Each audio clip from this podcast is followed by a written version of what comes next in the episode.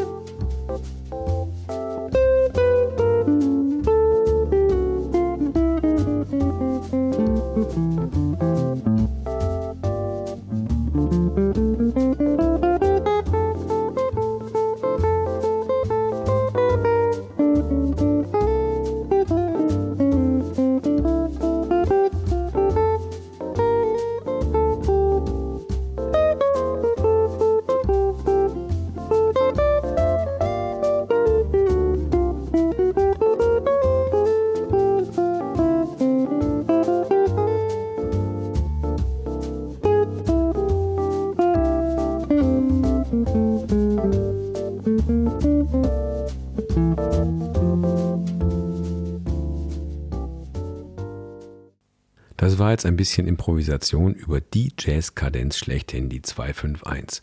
Von diesen 2-5-Verbindungen wimmelt es nur so in den Jazz-Standards. Also würde ich mal sagen, das lohnt sich. Diese Akkordverbindung, diese Progression, diese Kadenz, die schauen wir uns mal genauer an. Wie klingt denn die zweite Stufe?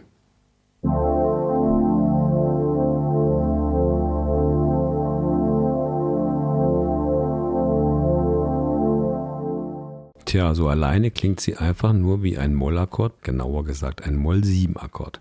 Egal welcher Akkord, wenn er für sich alleine steht, kann er keine Funktion haben, also nicht in Bezug auf den nächsten. Die Funktion, so doof das klingt, bekommt er erst, wenn der nächste Akkord kommt. Also hör mal, die 2 bereitet die 5 vor und löst sich dann auf die Tonika auf. Bereitet vor und löst sich in auf. Und das ist im Grunde das gleiche wie 5-1.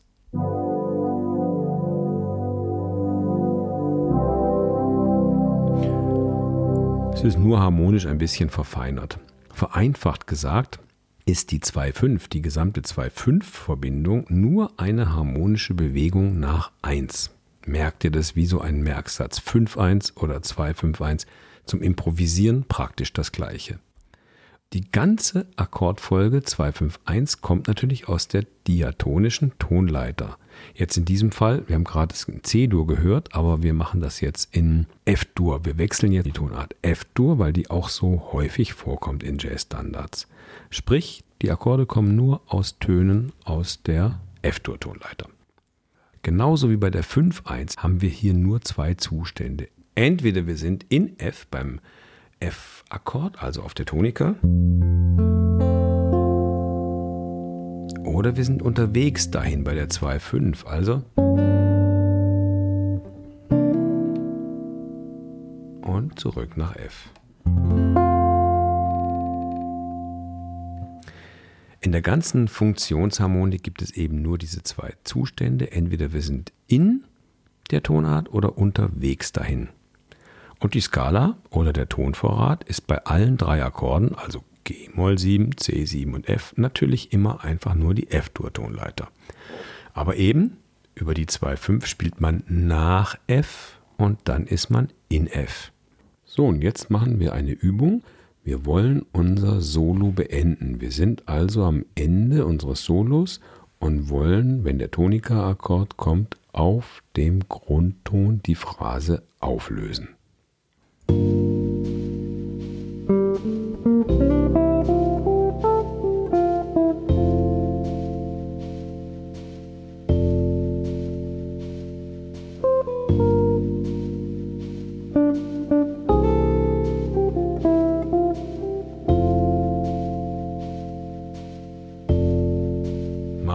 Ein, zwei Phrasen?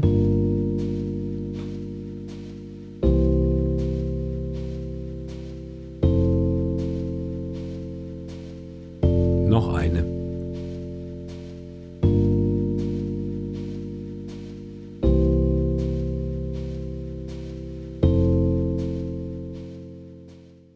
Das ist natürlich relativ unmusikalisch, jetzt jedes Mal auf dem Grundton zu enden. So macht man kein Solo. Aber es ist die Übung, ein Solo zu beenden und das ist auch wichtig. Wenn du natürlich nicht enden willst, spiel nicht auf den Grundton, sondern auf die Terz oder die Quinte von F. Oder auf jedem anderen Ton, den du halt dann nachher später auflösen musst. Ne? Und jetzt noch ein kleiner Hörtipp. Äh, das Stück Tune Up von Miles Davis. Tune Up von Miles Davis besteht fast ausschließlich aus 2-5-1-Verbindungen in Dur. Da findest du etliche Versionen im Internet. Natürlich eine von Miles, von Sonny Rollins und von vielen anderen Jazzmusikern natürlich auch. Also du findest sowohl die Aufnahmen im Netz als natürlich auch das Leadsheet. Leadsheet bedeutet Melodie mit Akkorden, so wie es eben im Realbook aufgeschrieben ist. Das findest du alles heutzutage im Internet. Gut, kleine Zusammenfassung. Über 2.5 gibt es nur eine Skala. 2.5.1 gibt es nur eine Skala, einen Tonvorrat. Also über G-Moll 7, C, 7, F sind alle Akkorde aus der F-Dur-Tonleiter aufgebaut. Und das ist die Skala, die man da insgesamt eben für verwendet. Aber man spielt nach F und in F. Über die 2.5 nach F. Und wenn man in F ankommt, spielt man in F. So, und wenn du dich jetzt wunderst, dass ich nicht die Begriffe dorisch, mixolydisch und ionisch benutzt habe, also dass man über die zweite Stufe in F-Dur, nämlich G-Moll 7 G-Dorisch spielen kann, über die fünfte Stufe C7 mixolydisch und über die erste Stufe F-Dur oder F-Major 7 F-Ionisch spielen kann, dann ist es deswegen, weil das vom Tonvorrat alles die gleichen Skalen sind und weil das in der Funktionsharmonik einfach nur sehr wenig Sinn macht. Tja, Moment mal, braucht man also diese ganzen Skalen überhaupt nicht? Doch, man braucht die total und zwar vor allem zunächst mal in der modalen Musik. Und wir werden hier noch einige Episoden machen zu dem Thema modale Skalen.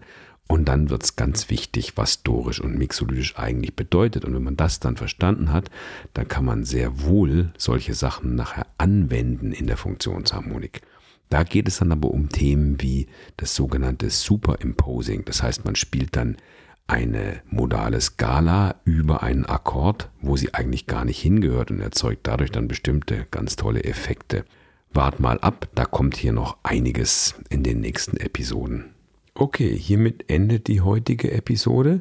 Wenn du keine Folge mehr verpassen möchtest, dann trag dich gerne in unseren Newsletter für besser improvisieren ein und dann hören wir uns bei der nächsten Folge. Viel Spaß beim 251 üben und bis dann. Tschüss.